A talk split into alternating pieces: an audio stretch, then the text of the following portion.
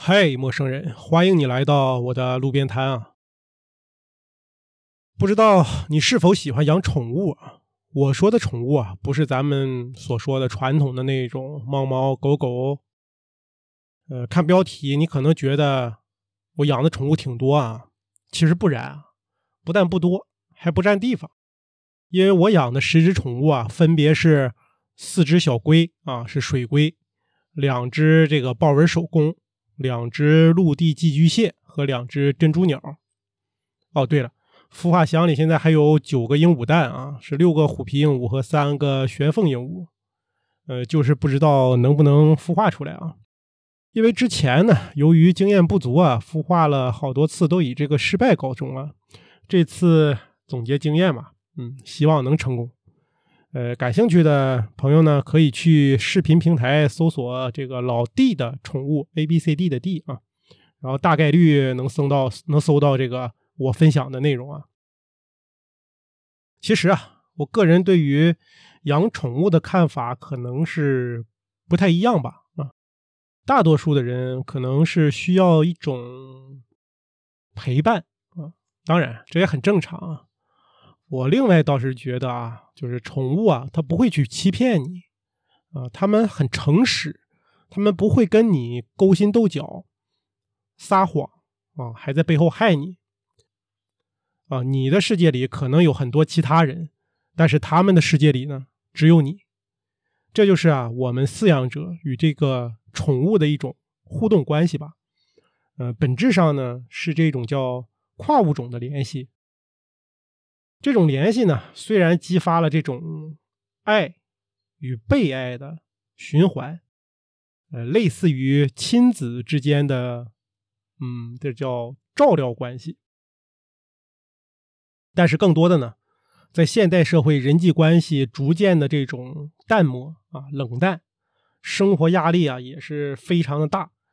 嗯，人们越来呢越这种渴求比较纯粹的。这种不带功利色彩的、安全的、便利的、稳定的这种社交的支持，所以宠物的这个重要性呢，它就日复一日的更加显著。就是人们对宠物的这个需求呢，也是越发的这种强烈。可能之前呢，大多数宠物饲养者还是以猫狗这种传统的宠物为主啊。但是随着这个年轻一代的成长，呃，人们也开始从传统的这个宠物呢，慢慢过渡到爬宠这种相对另类的宠物种类。所谓另类，只不过是一种说法啊。我觉得，如果说养的人多了，它其实不也就变成了一种大众的宠物了吗？你说对吧？就我个人而言呢，养爬虫啊，现在我觉得也称不上是另类啊。因为他们不需要这种太大的空间，然后吃的也不多啊。寿命的话呢，虽然不至于啊能把我送走啊，不过像是陆地寄居蟹啊，养的差不多能活到十年以上吧，就是正常相对养的比较比较正常的这种养法吧。水龟呢，人工饲养大概十五年左右是没有问题的。呃，豹纹手工呢，也是有十年左右的寿命吧。珍珠鸟可能相对寿命会短一点，但是五年，嗯，也应该是有的，呃，都算是一种很长时间的陪伴。而且呢，想让它们拆家呀，也是非常困难的，不像你养的什么阿拉斯加呀之类的这些啊，萨摩耶呀这些犬、这些狗吧，啊，这狗狗虽然是，虽然是也很可爱啊，但是拆起家来也是一把能手啊。呃，在相对环境温度啊，注意一下的话，它们也不会有过多的这种疾病。而且呢，爬宠几乎是没有和人有这种共患病啊，呃，比较安全。对人来说，或者对宠物来说，注意一下个人的卫生啊，和这个饲养缸的这种卫生啊，啊，在爱抚你的宠物之前呢，和它之后啊，你都要洗手啊。懒，这可不太行。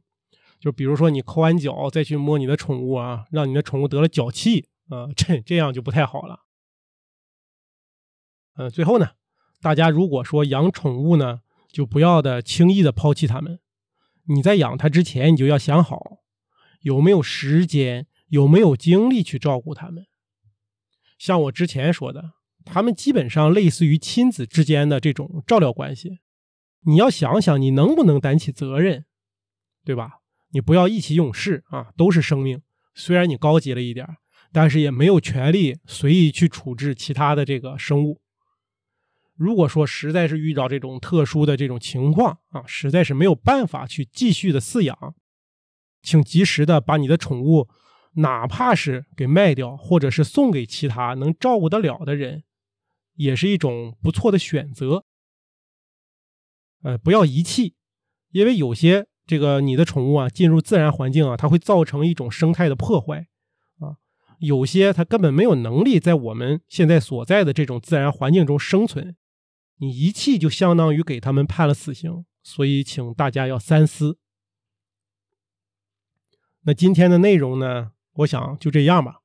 希望养宠物的朋友们都能好好的爱自己的宠物，让他们健康的生活。那我们下期再见，拜拜。